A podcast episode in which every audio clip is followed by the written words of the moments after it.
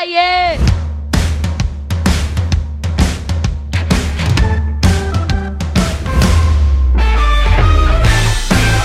Hello, hello, hello, meu povo que está ouvindo o nosso podcast. Parabéns para você aí, meu queridão e as queridonas, porque a gente sabe que tem umas mães espiãs aí que, que fica pegando, notando tudo para falar para o marido que o nosso podcast ele tem que ouvir. Então passa lá para o seu marido que esse é o podcast que ele tem que ter na agenda dele ali, ouvindo na academia, no busão, caminhando até a padaria ou fazendo o seu churrasco. E hoje a gente está aqui com o nosso time completo, o Juca Bala lá do Canadá, que agora já está de bermudas e camisetas cavadas lá no Canadá. É ou não é, Juca? Ainda bem, ainda bem.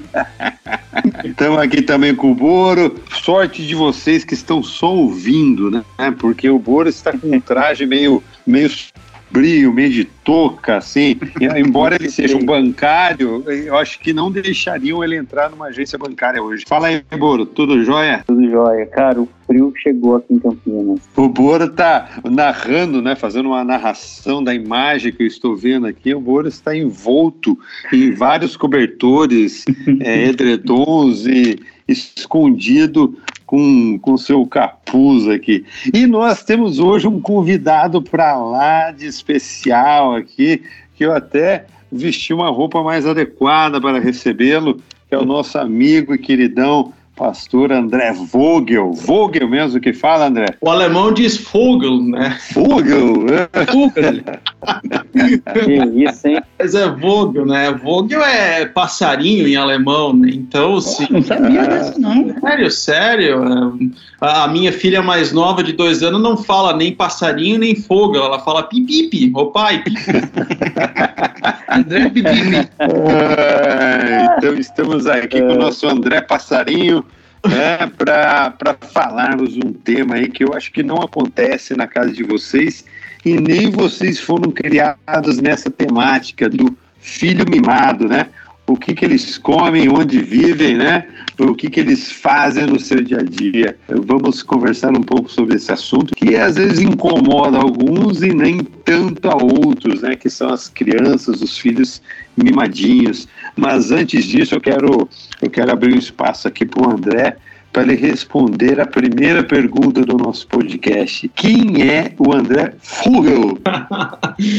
Legal, galera. Uma alegria e satisfação estar aí com vocês, batendo esse papo aí. Muito bacana também o projeto de vocês, editar um podcast ah, orientado aí pelos, para os pais, né? Então, muito bacana aí para fortalecer as famílias também. O papel do pai eu acho muito bacana e parabéns aí pelo projeto, né? Eu sou pastor aqui em Campinas, na comunidade Chácara Primavera. Sou casado com a Sharon já há 10 anos e pai da Lisa e da Claire. Então a Lisa tem 7 anos e a Claire 2 anos. E a gente está aí, né, na empreitada, servindo ao Senhor, já em Campinas há 10 meses, somos do sul do Brasil, o sotaque já vai aí acusar. E assim, sendo bem sincero, cara, vocês não sabem o que é frio, sabe? Campinas, Campinas não é frio, rapaz. 10 graus, isso, isso não é frio. Assim. Acredita em mim, acredita em mim. Seja bem-vindo, André, aqui no nosso Cafofo, né, podcast, nesse dia que pseudo frio, né, aqui em Campinas. Vamos aí que seja um bate-papo gostoso no dia de hoje e a gente já abre, já abre com uma pergunta aqui sobre o nosso tema.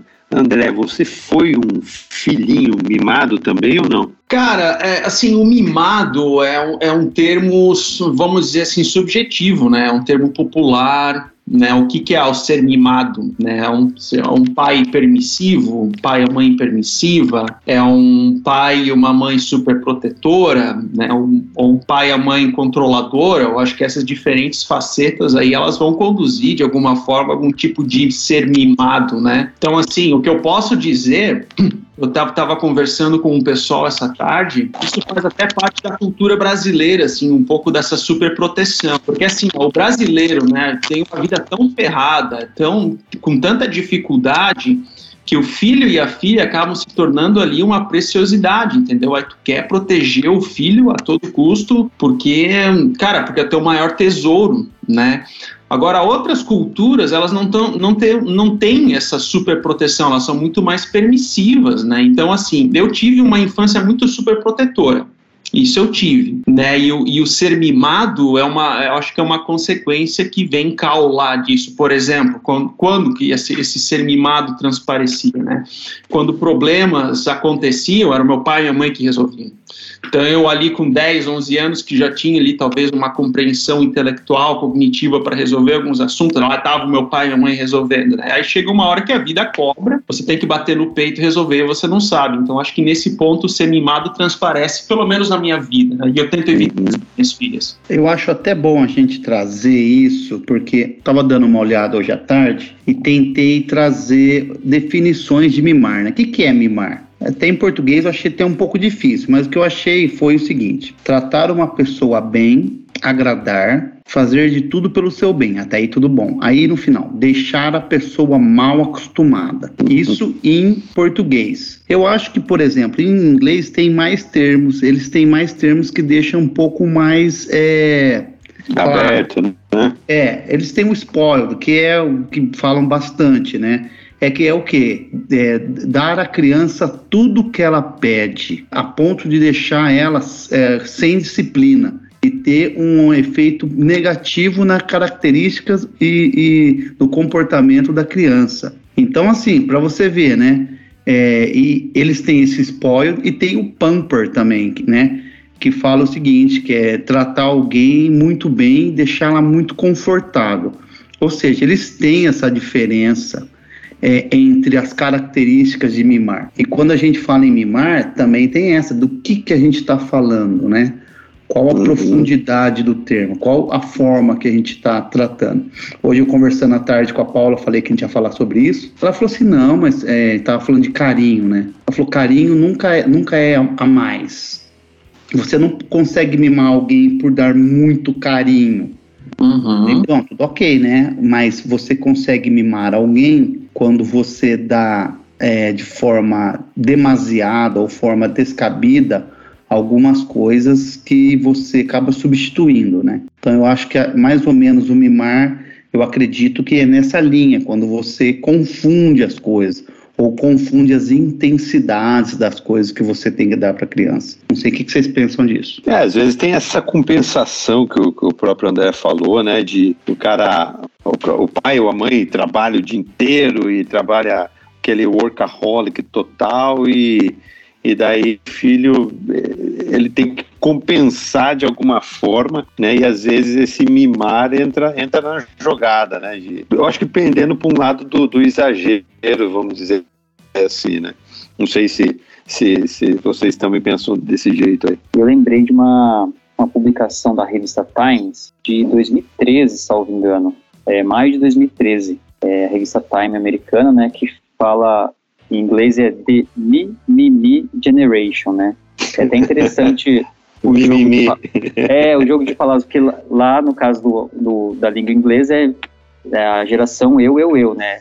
Mi, mi, mi. Só que até trazendo para o português fica interessante. Essa geração dos milenais é uma geração que ela talvez tenha sido tão acostumada no, no mimo, em ser mimada, que ela virou uma geração mimimi, né? Uma geração que olha para si mesma. Porque a partir do momento que aquela criança, e aí já explorando um pouco mais o assunto, ela deixa de ser alguém participante da casa e passa a ser o centro das atenções, aquela criança que é o deus da casa, ela vai ter um ego muito mais inflado do que deveria, né? Então ela fica nessa geração é, mimimi, né? Essa geração que e aí tem as consequências disso, de diante da sociedade e dos caprichos que os pais fazem para agradar aquela criança, né?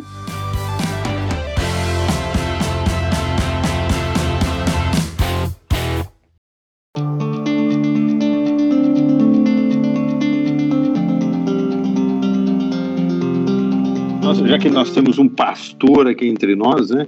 O, o que, que a Bíblia diz sobre isso, André? Ou a Bíblia se cala com relação a esse, a esse tema? Não, o que, o que eu estava, coincidentemente, a jesuicidência, como diriam, né? Essa manhã eu estava lendo 1 Samuel e, e que trata justamente dos filhos do, do Eli, né, o Eli sacerdote. Então ali me chama muito a atenção, tá? Porque se a gente pega essa definição que o Juca trouxe, né, de de que o mimar significa deixar a criança, o filho, a filha mal acostumado, né? Eu acho que os filhos ali de Eli, que eram sacerdote, né? Na questão do templo, do tabernáculo, então acho que ali ele se coloca como eles se colocam como exemplos clássicos, assim, nesse sentido de quem eram mal acostumados. Pô, os caras eles pegavam os animais de sacrifício e faziam um churrasco, assim, né? Só faltava tomar o chimarrão ali do lado. Então eles eles, eles estavam mal acostumados. E sim, o que, que isso revela? Revela uma disposição do coração e, e interessante porque em determinado momento ele até chama a atenção dos filhos mas mais adiante o texto fala que o Senhor quer matá-los, né? Ou seja, a fúria, a ira de Deus é tamanha. Então, eu acho que esse é um tema sério, sabe? Essa questão do mimar, ah, porque, porque em tese tem a ver com a própria forma como a gente prepara os filhos para o mundo. Eu creio que filhos, tá? Filhos a gente recebe de Deus e a gente devolve para Deus. O nosso papel é como ser um canal, um instrumento. Filho não é para nós, filho é para Deus. Então a gente recebe de Deus, a gente cria, a gente lapida, a gente trabalha, a gente tem dias de estresse, a gente tem dias de alegria, a gente educa, a gente cuida, a gente orienta para o mundo e a gente devolve para Deus. E haverá um momento em que essa criança se tornar um adulto uh, que tomará decisões a partir dos seus pensamentos, a partir das concepções e da própria educação que ela teve, mas também baseado na sua visão de mundo que vai adquirir eventualmente fora de casa. Então, é, é um tema muito sério e, e, a concepção bíblica que eu compreendo disso é que a gente recebe de Deus e a gente devolve para Deus, né? Então, e, e, claro, aquele versículo de provérbios clássico, né? ensina a criança ah, no caminho de Deus, parafraseando, né? e quando crescer não se desviará dele. Esse é um versículo que tem que trazer alegria e não culpa para o pai, assim, porque eu vejo pais assim que, que eventualmente têm filhos andando distante do caminho de Deus e pô, eles lembram desse versículo, isso traz um peso para eles, né? Esse é um versículo não para trazer um peso, mas para trazer conforto pô, eu fiz também a minha parte aqui como pai, um pai falho, um pai, né, com as suas dificuldades, mas mesmo assim eu entreguei para Deus e isso tem que trazer conforto, e o restante é com Deus. Eu gostei muito do que o André falou também na primeira parte, a questão cultural, e eu acho que isso é muito importante. A gente, eu acho que vive um momento geracional de coisificação, né? Então, provavelmente porque também nós fomos mimados, não sei, estou fazendo uma reflexão, né? E aí a gente, em vez de devolver, como o André está falando, e pensar, a gente está tendo a tutela dos filhos, né? E essa tutela, ela, ela depois ela acaba, né? Ou acaba em partes, pelo menos, né? Nós devolvemos para o mundo ou os preparamos para o mundo. Eu acho que por, por sermos, passarmos por momentos, por sermos ter sido muito mimado, nós queremos tudo para nós, tá? Nós damos uma, uma intenção muito diferente do que deveria para as coisas. E a gente tem visto isso. Pessoas que querem ter filhos para os agradar, para que tenham uma completude de sua própria vida. Se não tem com filho, vai buscar num pet, num cachorro, num qualquer outro animal para suprir isso. E como o Boro mesmo falou, quando ainda não é o pet, é a planta, né? Que agora a planta é o pet que não, de quem não tem pet. Então, ou seja, é, nós estamos nessa é. situação sempre querendo agradar nós mesmos, né? Então, eu acho que o próprio fato de você mimar um filho nessa intenção de dar a ele algo em demasia, que acaba influenciando até o caráter dele, isso revela muito de nós, né? É engraçado isso, né? Eu até tava, eu, eu, foi engraçado conversar com a Paula hoje, e perceber a visão da mulher, que a visão da mulher de mimar é totalmente diferente do homem. O homem, né, se, se você perguntar para ele o que é mimar um filho, a primeira coisa que vai vir na cabeça dele é dar presente ou dar dinheiro ou dar recurso a mais do que ele precisa. Ou eu acho que tem muito o que o André falou na primeira fala, né? Principalmente o brasileiro vem de um contexto de muita. que sofreu muito, que tinha recurso muito escasso, e a forma dele de mimar é: não, meu filho nunca precisará de algo que eu não suprirei. E essa é a forma de mimar, em forma de demasia, um negócio assim que você não quer deixar a pessoa nunca faltar o que, o que é, lhe faltou. Dá acho que isso é muito né? importante hoje. O André falou do, dos filhos de Eli, né? Eu estava lembrando de outro personagem. Porque quando você tem ali, no caso, dois irmãos. A Bíblia não fala se ele tinha mais filhos, né? Mas no caso dá a entender que os dois de fato eram mimados, né, André? Eles eram uhum. atual, atuavam em conjunto aí, né? A duplinha dinâmica. Uhum. Eu, eu lembrei de outro personagem e eu achei interessante, é, até a lembrança que eu tive de José do Egito, que ele era o queridinho ali, né, do, do pai e os irmãos tinham ciúme, né? Hoje talvez tenha a diferença que muitas famílias têm uma quantidade menor de filhos, né? Então às vezes tem um filho só e, e dá toda a atenção para aquele filho. Mas como que as pessoas ao redor também visualizam essa esse mimar, né? Esse excesso de zelo, excesso de cuidado. Porque aquilo gerou um ciúme nos irmãos de José, né? Aquilo gerou um estresse um ali, na, na, uma situação familiar estressante, né? E é muito comum isso, né? Você tem uma, uma pessoa que é mimada e ela acaba transparecendo-se de diversas formas que a família também sofre com isso, né? E até se estende, né? Hoje a gente tem, eh, hoje não, tem, tem se mostrado já há alguns anos, né? Aquela questão do, do filho trintão, quarentão, solteiro dentro de casa e vive ali, às vezes não tem nem por que sair de casa, porque a mãe e o pai faz tudo, lava roupa, passa roupa, é, acaba tá se estendendo desde a criança, né? E ele vai vivendo naquele, naquele contexto, naquela zona de conforto, né? E acaba ficando ali, né? Eu acho que isso, não querendo botar o B dele aí, mas é, é uma forma de, de, de, de, mimo também, vamos dizer assim, né? Cultural até, né? Não, e muito cultural, é o que eu falei. É, aqui eu vivo na, na parte de cima, na América do Norte, você percebe que esse mimar não chega a esse ponto. Aqui é cultural, com 18 anos, tipo, meu, vaza, Sai, né? foi, vaza, já, vaza daqui. já deveria ter ido. Aqui é comum é. você ver criança a mãe não carregando, é umas coisas bem diferentes, que é meio cultural também. Então, assim, é óbvio, né? Essa questão de ter poucos filhos, né, que a gente está vivendo hoje, isso é mundial, é óbvio que isso acaba dando um pouco mais de ênfase naqueles poucos que você tem, né? Eu não consigo imaginar uma família de 16 irmãos você mimando todo mundo. Você vai uhum. escolher alguns que você vai conseguir, o resto uhum. sobrevive é. comendo o bife que o outro não comeu, né? É basicamente assim.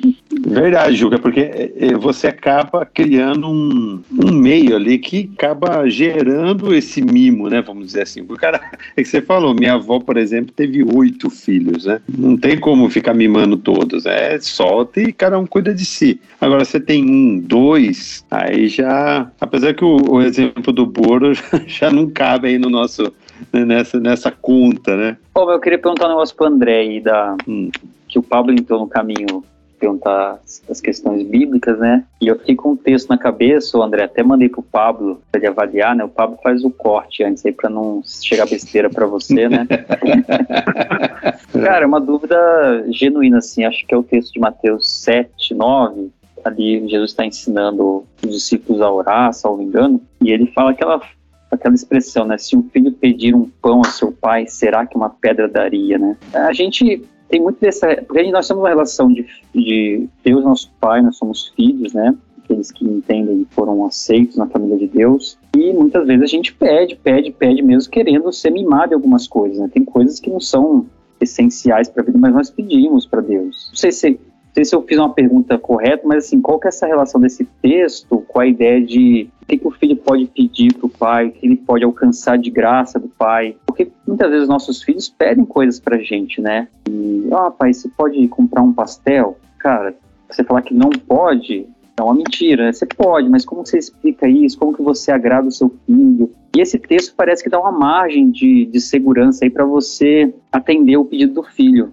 Não sei se você entendeu a pergunta aí. Sim, sim, eu entendi. A, a questão, tá, que esse versículo, a, esse versículo ele pode, assim, servir como alegoria para diversas interpretações, para diversas necessidades, né? Mas eu penso assim, ó, que quando um filho pede um pão, isso tem a ver com, com necessidade, não, não com, com tá. luxúria, né? Tem a ver com uma necessidade básica. E assim, a figura do pai, a figura do pai ou o papel do pai na família é um papel de amparo, de cuidado, uh, de proteção, então, quando um filho pede pão, é porque se ele não tem pão, ele vai, ele vai, ele vai perder, ele vai morrer de fome. Então, assim, ali não é algo, não é pedir um pastel, porque o pastel é sobressalente, mas é pão, mas é o pedir o pão. Então, eu não interpreto esse texto no sentido permissivo, ah, aquilo tá. que eu peço para o meu pai, então ele vai me dar. Não, eu acho que tem a ver com a necessidade. Aquela que é a minha necessidade, pai, eu não tenho um tênis para jogar bola. Pai, eu não tenho uma roupa simples que for para eu poder sair com os meus amigos. Pai, eu não tenho, uh, não tenho um caderno, não tenho um lápis para poder dar sequência aqui nos meus estudos. Coisas que envolvem necessidade, tá? Eu acho que eu interpreto dessa forma esse texto e não no sentido da sobressalência. Aquilo que é legal ter, mas não necessariamente é uma necessidade necessidade básica. Mais ou menos nessa essa distinção eu faria nesse versículo especificamente.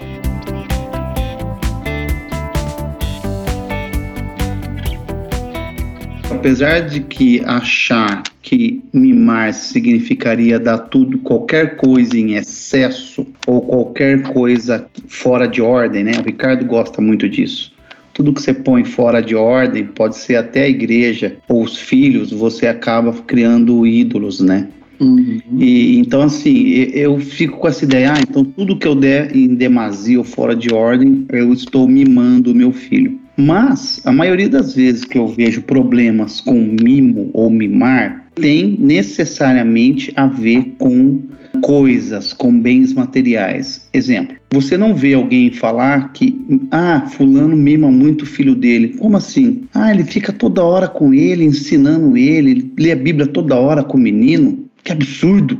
Que mimando o menino. O exemplo de José, para mim, é interessantíssimo, né? Com certeza, José ali passava muito mais tempo com o pai do que os irmãos. Mas o que foi o gatilho foi a túnica. Uma túnica que foi aquilo que mexeu absurdamente. Que isso, que absurdo! Ou seja, é engraçado isso, né? Parece-me que os pais, principalmente, escolhem o caminho mais fácil para mimar o filho, que é os bens materiais. Então ele pega, ele compra um, um, brinquedo que o filho quer, ele, ele vai dar dinheiro, ele faz alguma coisa. Esse é o caminho que parece ser mais fácil e é onde a maioria dos pais acabam caindo, né? Então, em vez de, de, dele insistir ou querer mimar em outros pontos que poderia até de repente, ele acaba indo para esse caminho que na minha, na minha visão é o mais simples, né? O mais fácil de acertar. A gente pode mimar um filho, uma filha, né? É, eu pensando agora como pai de meninas, né? Eu também posso mimar minhas filhas como com palavras. Então, por exemplo, tu é a princesinha do pai,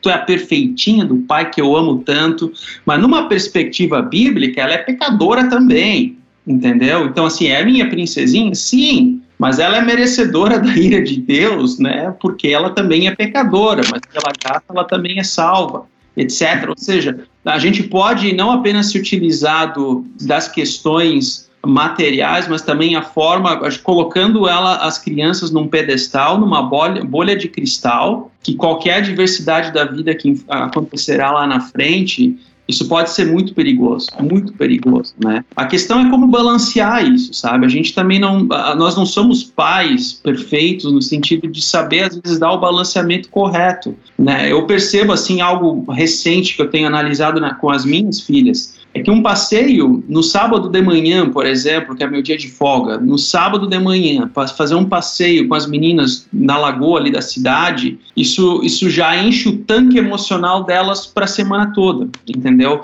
Então esse balanceamento aí é, é muito importante, é muito importante. E, e, essa questão cultural, voltando, porque a gente volta para essa questão cultural, né? Uh, Parece-me assim que, que o que é mimar para mim não necessariamente é o mimar para outra família. Quando eu morei lá nos Estados Unidos, assim, quando estava chegando no outono, estava assim 10 graus, mas eu como brasileiro, né? As minhas filhas, elas estavam com encasacadas, com touca, como se estivesse menos 20, assim, né? Ah, Aí os gringos olhavam aquilo, tá, o que está acontecendo aqui, né? As crianças tudo de camisetinha, assim, né?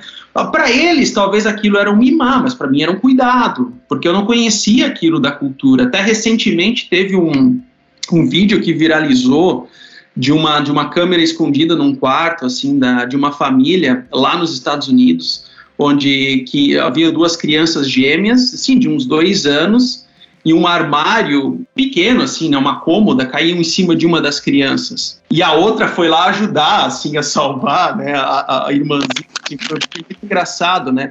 Mas a crítica que foi feita aqui do lado do Brasil é, pô, cadê a mãe? Cadê a mãe dessa criança? Por que, que a mãe não está lá perto dessas crianças, né? Não, mas lá na cultura americana é uma coisa mais permissiva. Elas têm que ficar ali no quarto sozinha mesmo e se virar. Aos 18 anos elas vão casar e sair embora daqui, ou vão para a faculdade. Nós não, nós queremos que elas com 25, 30 anos esteja dentro de casa, dentro do meu ninho, sabe?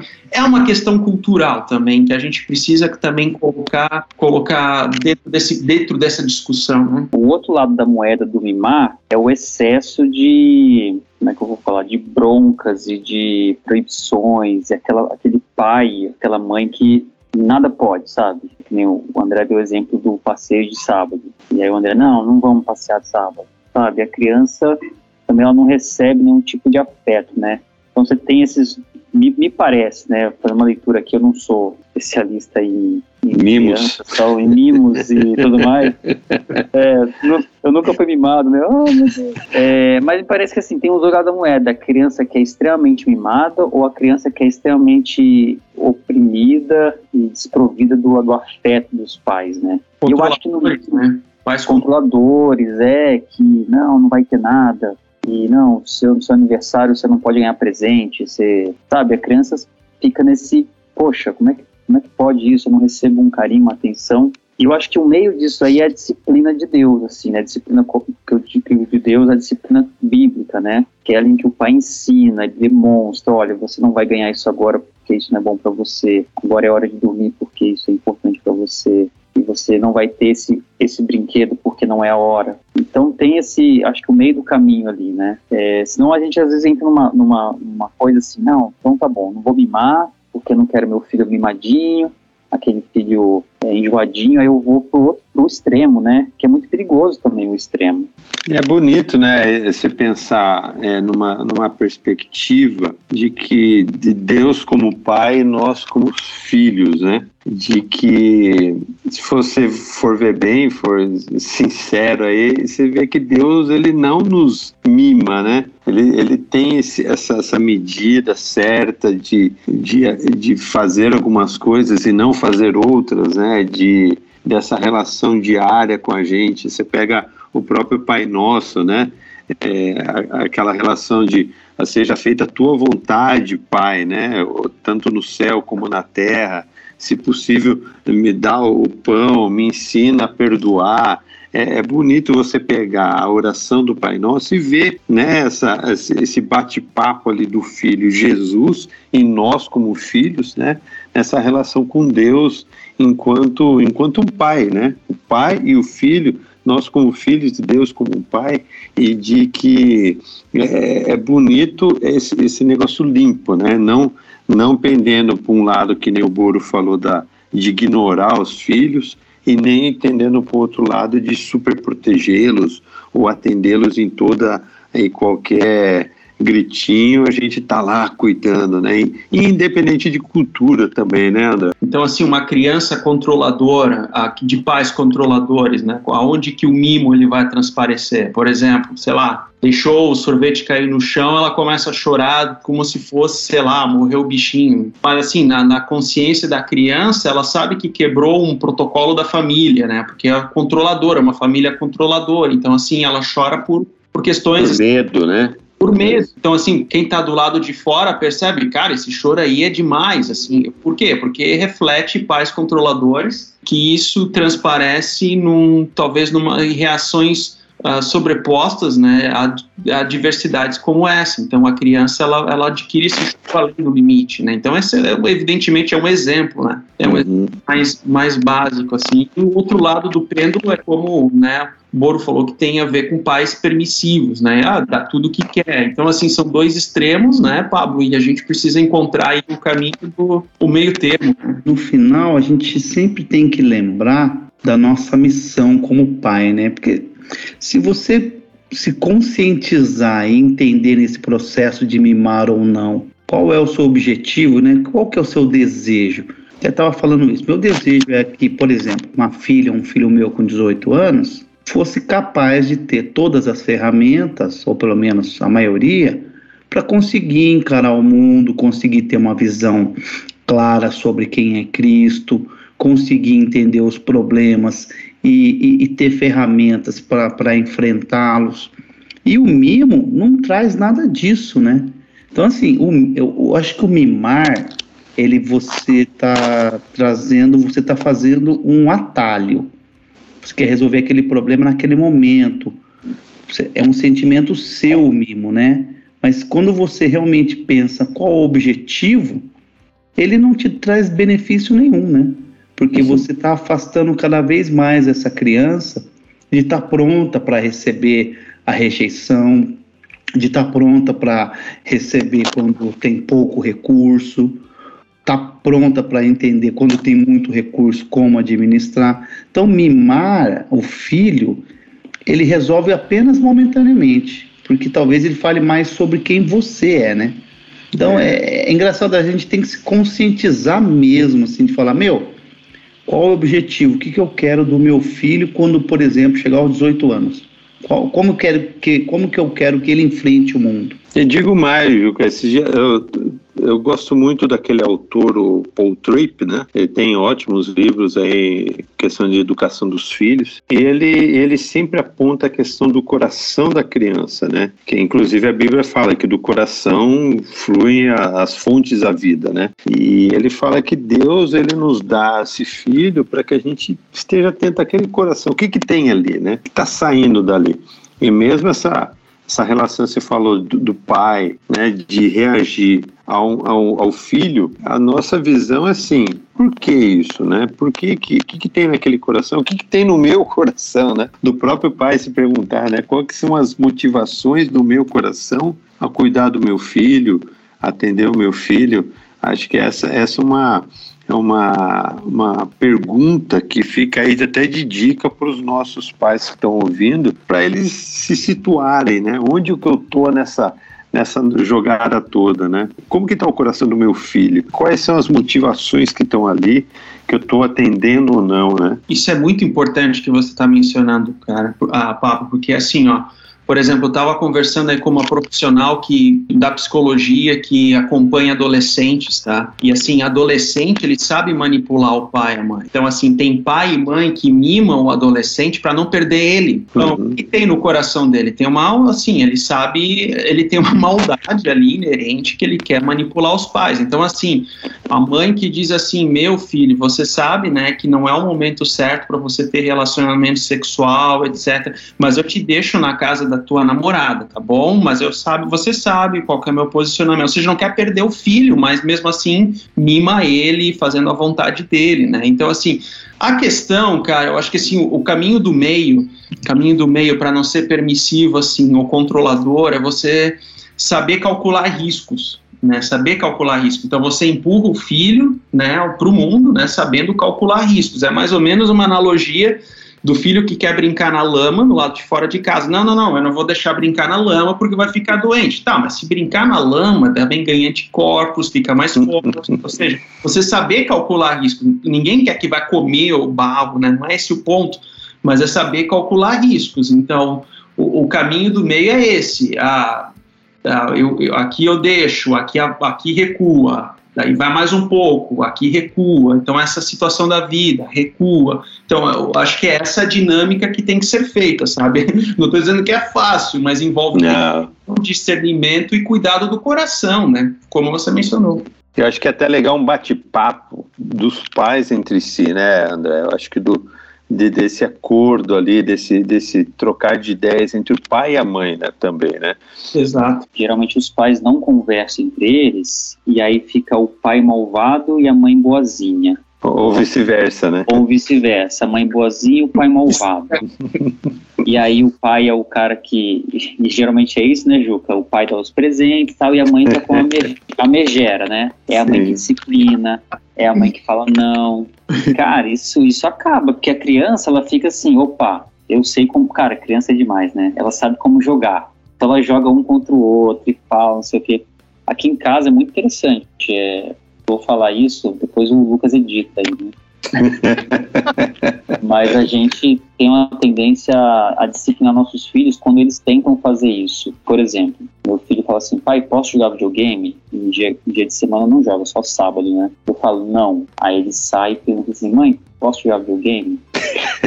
Cara, Aí ela, a gente já olha um pouco assim, cara, ele acabou de tentar colocar um contra o outro. Ele, ele fez uma jogada ali, né? E eles já, eles já sacaram isso que a gente tá uníssono, né? A gente tá na mesma toada. É claro que a gente é, às vezes, puxa, falei, não deveria, não sei o quê, você tem os equívocos da vida, né? Mas a gente conversa bastante para não ficar um como malvado, um como bonzinho, outro como malvado, né? Os dois estão disciplinando. For para mimar, os dois dá aquele mimo junto, aquele afago se for para ser um pouco mais rígido, é os dois juntos, né? Então essa, essa puxada sua foi boa, Pablo, porque as mães estão nos ouvindo aí, né? É. Cara, a Laura com quatro anos, ela já sabe com quem ela deve falar de comida. Então ela chega assim no meu ouvido e fala bem baixinho, pai, pode comer doce? É a mãe perto ainda, cara, mas ela fala com o pai, ela já sabe com quem ela tem que falar. Então, se deixar esses bichos, eles seriam, rapaz. Então, o Juca fala, nona, gente. Pode, pode comer. Pode, pode.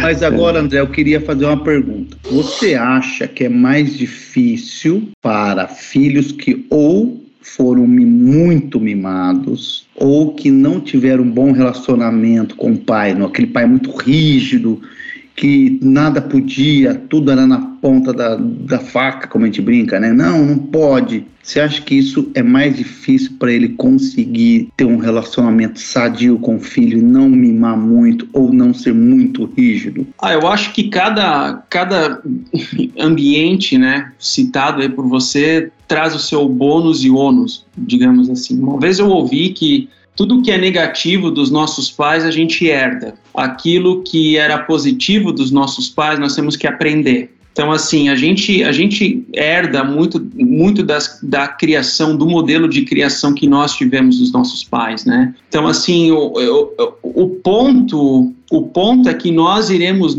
naturalmente falando, nós iremos multiplicar isso com os nossos filhos também. Se o pai é omisso, eu serei omisso também com os meus filhos. Se meu pai for muito rígido, eu serei muito rígido com os meus filhos também. E aí você tem que se capacitar, e a comunidade cristã é um local onde você também pode aprender, amadurecer, buscar maturidade nesse ponto para dar esse salto, entendeu? Você precisa dar esse salto para além da cultura que você recebeu. Então eu não sei responder assim, ó, aqui é mais fácil, aqui é mais difícil difícil. Eu confesso que eu não sei responder qual, assim, de bate-pronto o que, que é o melhor, mas eu penso que Deus nos capacita e nos dá ferramentas, né, por meio da igreja dele, para a gente se capacitar, buscar conhecimento para dar esse salto, entendeu? Eu acho que, eu acho que essa Entendi. é a resposta que vem à mente agora. Mas foi bom que você falou isso, que me abriu uma outra coisa. O pastor Ricardo gosta muito desse termo da família estendida, né? E eu acho muito bacana isso. Uhum. Você ter a ajuda ou as ideias de outras pessoas, né? A questão de ter mais avós, mais tios, né?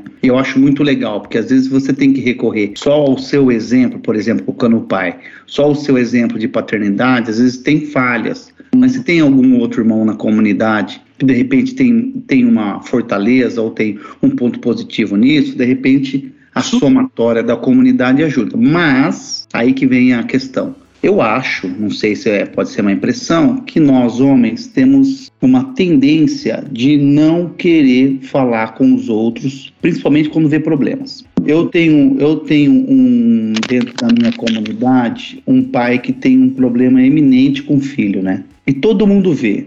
E os outros pais não conseguem chegar e dar um toque, ou tem uma dificuldade, eu não sei explicar. E falar, viu, será que não é assim assado que deveria fazer? Será que esse não é o melhor caminho? Ou você está vendo isso? Uhum. Então, assim, eu acho que fica até um alerta para nós como os pais. Não sei nem se teria uma fórmula correta para isso, mas às vezes a gente poderia ser um pouco mais é, aberto nesse sentido, para tentar conversar. Às vezes o pai tem dificuldade para expor para outro pai que tem dificuldade num ponto específico. E a gente poderia ter mais uma abertura um pouco melhor nesse sentido de falar, meu, eu gostaria de alguém que chegasse em mim e falar, cara, você tá mimando sua filha, exemplo, vai. Você tá fazendo tal coisa que hum, acho que não é bacana. E eu, eu gostaria também de ter uma abertura maior em outros pais, entendeu? Então, de repente, esse é um toque que fica pra gente. Indo além disso, Ju, em algo que o filho, uma filha, uh, se espelha no pai em ver é quando protege. Então, por exemplo, assim, houve uma situação aqui no condomínio que, que eu julguei que minha filha foi injustiçada ali numa brincadeira com as crianças. Eu fui lá conversar com a mãe dessa criança. Então, a minha filha vendo aquilo, pô, o pai tá me protegendo, sabe? Isso cria uma musculatura emocional nela que, que isso é muito importante e que entra nesse assunto de mimar. Ela não vai agora simplesmente por qualquer coisa vir reclamar para mim, entendeu? Ela sabe a seriedade dos, do, dos temas na medida do possível, assim, né, dentro do mundo dela, de sete anos. Mas, assim, entre, assim, muitas vezes a gente, como homem, tá com o rabo meio das pernas, com medo de enfrentar os desafios da vida. Cara, homem tem que ter cabelo no peito, assim, no bom sentido, né, e enfrentar, e, assim, a proteção, o lado masculino, tá? O lado masculino do marido, da casa, pegando Efésios 5 aqui, que é um texto que todo mundo gosta de né, reclamar. Como é que pode a mulher se sujeitar ao marido? Mas tem a ver com proteção do lar. Sabe, é, o, o marido tem um papel de, de cuidado da família, de proteção, e tudo que acontece do lado de fora que vem para dentro da família é papel do marido tacar no peito e tacar para fora de novo entendeu? Então acho que esse ponto aí a gente precisa ser maduros, né, e enfrentar os problemas aí de peito aberto, né?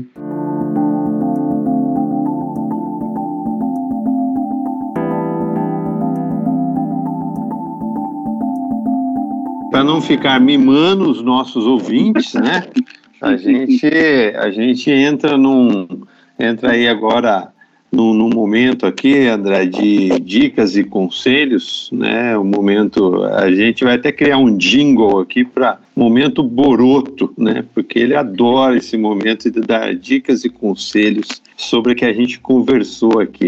Ô Bora, o que, que você tem aí para nós aí de dicas e conselhos para esse pai que está que tá desesperado por esse momento? É, a minha dica inicial aí, ela passa nesse âmbito do a gente já comentou um pouquinho durante a gravação aí, da sintonia entre o pai e a mãe, né? Estarem sintonizados para ter uma palavra só, né? Seja ela de, de, ser mais assertivo com os filhos, na disciplina, e às vezes até mesmo para dar um presente, para mimar um pouquinho, não tem, que acho que ficou bem claro que ninguém é contra ter um cuidado aí, um carinho a mais pelos filhos. Palavra mais simples do mimar. Então ter essa, essa jogada entre o casal, isso vale tempo, isso gasta tempo, né? Às vezes você uhum. tem que conversar bastante aí sobre as rotinas do dia a dia para poder chegar num, num, acordo aí. E aí minha dica fica aí para a gente tem filhos aí da mesma idade, os meus do André pelo menos há sete anos, né? E eu, eu, sou, eu sou muito interessado em gerações, assim, né? De fazer uma leitura das gerações. E aí a dica que eu dou é ler esse, essa matéria da, da Time, essa, essa revista, né? É, você acha fácil no Google, só você pesquisar lá de Mimimi Generation, né? Da revista Time, e ler para entender um pouquinho a geração que o seu filho. Aí você pode falar assim: não, meu filho nunca vai ser um millennial. Cara, ele vai entrar nesse mundo, ele está inserido nesse mundo de pessoas assim, que tem essas características, seja pela questão da, da tecnologia, das relações mais, mais líquidas, né? etc. Vale a pena, então, ler esse material, um material, claro que acessório, né? Ele não, não tira o material bíblico de forma alguma, mas para entender um pouquinho o nosso tempo aí, né? E você, ao fazer isso, você consegue talvez dar um direcionamento, entender um pouco mais a sua geração e a geração que você está inserindo os seus filhos para poder dar um direcionamento bíblico mais correto possível aí. Legal, legal. Depois a gente coloca aí, o, eu vou achar o, o link, link né? E coloca aí na descrição do nosso podcast. E aí, Luca, o que, que tem aí de dicas e ou conselhos? Cara, a minha dica, não preparei nada muito elaborado. Uma coisa conversando aqui, me fez lembrar um, um, um fato, né? Eu acho que tem muita família, tem muita mãe, tem muito pai que às vezes para agradar o filho ou até para dar um mimo, que não tem problema em, em via de regra, acaba trazendo um peso muito grande para a família, faz um esforço muito grande. É, tem muito pai, tem muito mãe que fala: não, eu não vou deixar é, transparecer os esforços que eu faço para agradar meu filho, meu filho nunca vai saber então. E eu acho que o caminho é esse, pelo contrário. Eu acho que não, não vou entrar no mérito se é certo ou errado você dar um mimo para o seu filho, cada caso é um caso, é muito específico, não, é, não dá para falar assim de forma geral, mas que você tenha, um, pelo menos tente ter uma clareza de mostrar para um filho, olha filho, eu posso até fazer esse agrado, posso até fazer esse mimo para você, mas o custo disso vai ser isso e, tentar com, trazer com clareza isso, para não trazer uma carga é,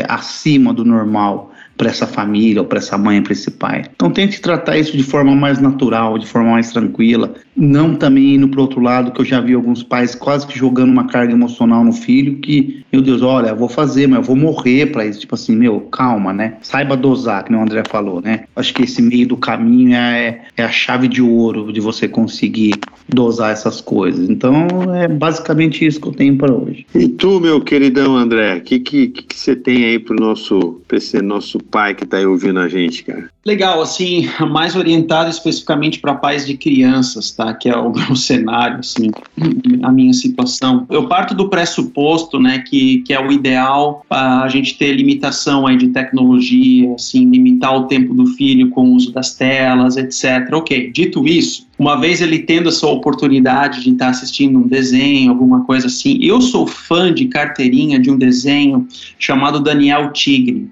Uh, eu não apenas assisto com assim, deixo as minhas filhas assistir, mas eu assisto com elas também. E o Daniel Tigre foi um desenho, era um programa de televisão, televisão nos Estados Unidos do Fred Rogers, que foi inclusive um teólogo, uh, presbiteriano, se eu não me engano, e ele, e ele criou esse desenho Daniel Tigre, né, era um programa de televisão, daí depois com a morte dele se tornou também um desenho, e que ensina valores, assim, muito fundamentados na fé cristã. E tem um segredo, assim, subliminar, eu diria assim, né, no, no Fred Rogers, que né, no desenho do Daniel Tiger, Daniel Tigre, no caso, né? Que, que não é apenas assim a reação da criança frente às adversidades da vida, para não ser mimada, para não ser irada, para não ser etc., mas também como os pais reagem às diferentes adversidades da vida. Aí você percebe o pai do Daniel Tigre assim orientando ele, o pai dele sabendo motivando, né, quando tá triste.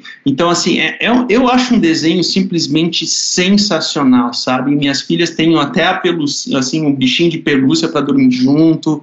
Assim, é, é, a minha dica aí para você criar uma cultura para assistir o Daniel Qual plataforma que tá, André? No YouTube você acha, no YouTube, assim, na, caso está no, na televisão pública, né, a PBS, mas no YouTube você acha episódios também. Daniel Tigre, essa é a dica que, que nunca se deu aqui. Eu sou fã desse É, essa aí é.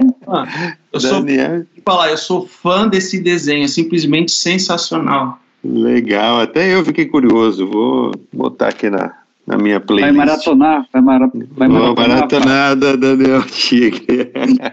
Bom, e a minha dica vai um pouco dentro do que o Juca acabou de falar. Como o nosso objetivo aqui é ajudar, né? Nos ajudar e ajudar quem está nos ouvindo de alguma forma com, com a, o direcionamento de Deus aí, mas ajudar esse, esse pai, essa mãe que está ouvindo a gente, para não se culpar por às vezes não mimar, né? Que nem o André falou, que às vezes o cara mima com medo de perder o filho, né? Você não vai perder seu filho por conta disso, né, cara? Eu acho que tem coisas que devem ser ditas, coisas que devem ser confrontadas e você fazê-lo, né?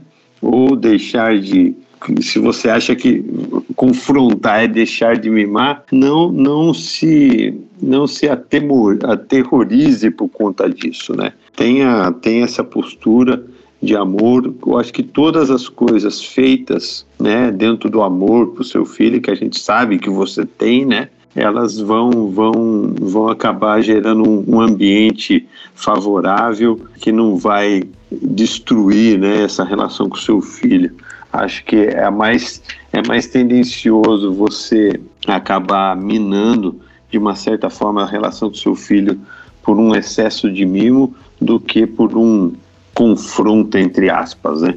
Que possa ter aí no seu dia a dia. Então, essa é a o conselho aqui do seu amigo careca. E nós encerramos aqui esse, esse nosso bate-papo gostoso, né? Com o nosso amigo André Fogel, no André Passarinho. Muito obrigado por ter vindo aqui, André, conversar com a gente, deixar sua sua sapiência aí para os nossos amigos, pais. Que Deus abençoe muito você ali no ministério, na chácara e também aí na sua casa, né, na, na educação das suas filhas. Que, que Deus fique aí contigo e sinta-se sempre é, bem-vindo aqui no nosso podcast, cara. Amém, amém. Muito obrigado aí pelo convite. Deus abençoe também a vida de cada um de vocês aí nessa tarefa de ser pai, ser marido, de ser servo de, do Senhor também. E de ser podcaster, né? Isso aí, galera. Bom, Deus abençoe todo valeu. mundo aí que está ouvindo a gente. Que Deus guarde e ajude vocês aí nessa tarefa paterna e materna. É isso aí, galera. Valeu!